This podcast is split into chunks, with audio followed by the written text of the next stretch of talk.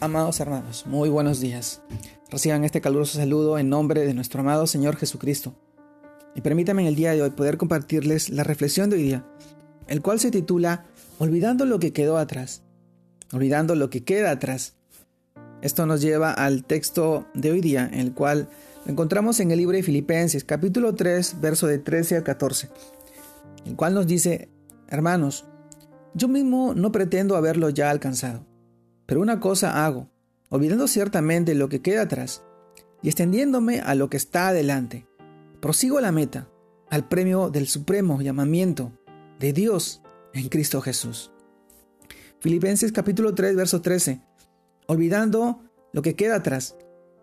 Amado hermano, en este tiempo creemos tener motivos, obras y excelencia moral, por los cuales confiar para ser salvos y justificados ante Dios. El apóstol Pablo mucho más, circuncidado al octavo día, del linaje de Israel, de la tribu de Benjamín, hebreos de hebreos, en cuanto a la ley, fariseo en cuanto al celo, perseguidor de la iglesia, en cuanto a la justicia, que es la ley irreprensible. Esto nos los eh, manifiesta en el libro de Filipenses, capítulo 3, versículo del, versículos del 15 al 6. Pero todo esto que él consideraba como ganancia, lo estimó como pérdida por excelencia, el conocimiento de Cristo Jesús. Amado hermano, si todavía estás buscando la justicia de Dios por tus propios medios, es decir, por cumplir la ley, estás desechando la gracia y la justicia de Dios, que es por la fe en Cristo Jesús, en nuestro amado Señor. Esto lo encuentras en el libro de Filipenses, capítulo 3, verso 9. Amado hermano, es precisamente esa manera de pensar a la que debes dejar atrás porque de lo contrario te estarías haciendo enemigo de la cruz de Cristo. Si quieres tú llegar a la meta y recibir el premio celestial a la cual Dios nos llama, avanza por medio de Cristo Jesús, nuestro Señor. Ahora bien, la forma de avanzar es conociendo a Cristo, experimentando en cada uno de nosotros el poder de su resurrección.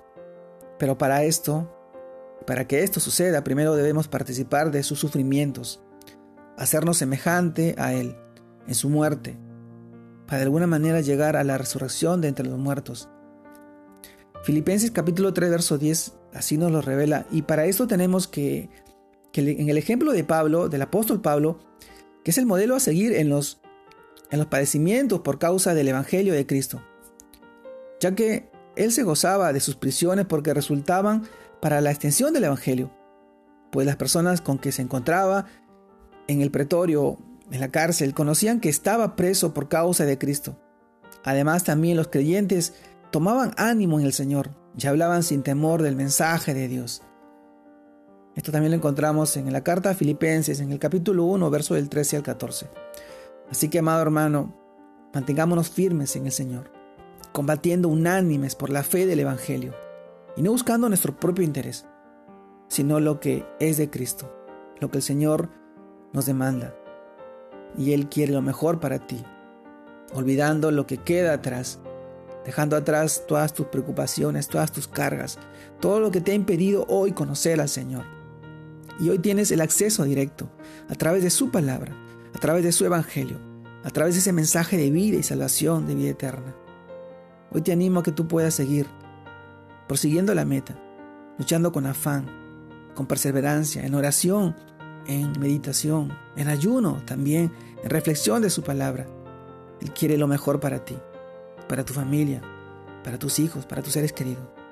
Él está ahí presente en cada instante, en cada momento, cada segundo. Su omnipresencia está a tu lado. Está ahí, cuidando de ti, viendo, cuidando de tus pensamientos, ayudando a entender y a comprender que Él es soberano y que su amor es infinito y es fiel y verdadero y que siempre va a estar al lado de nosotros.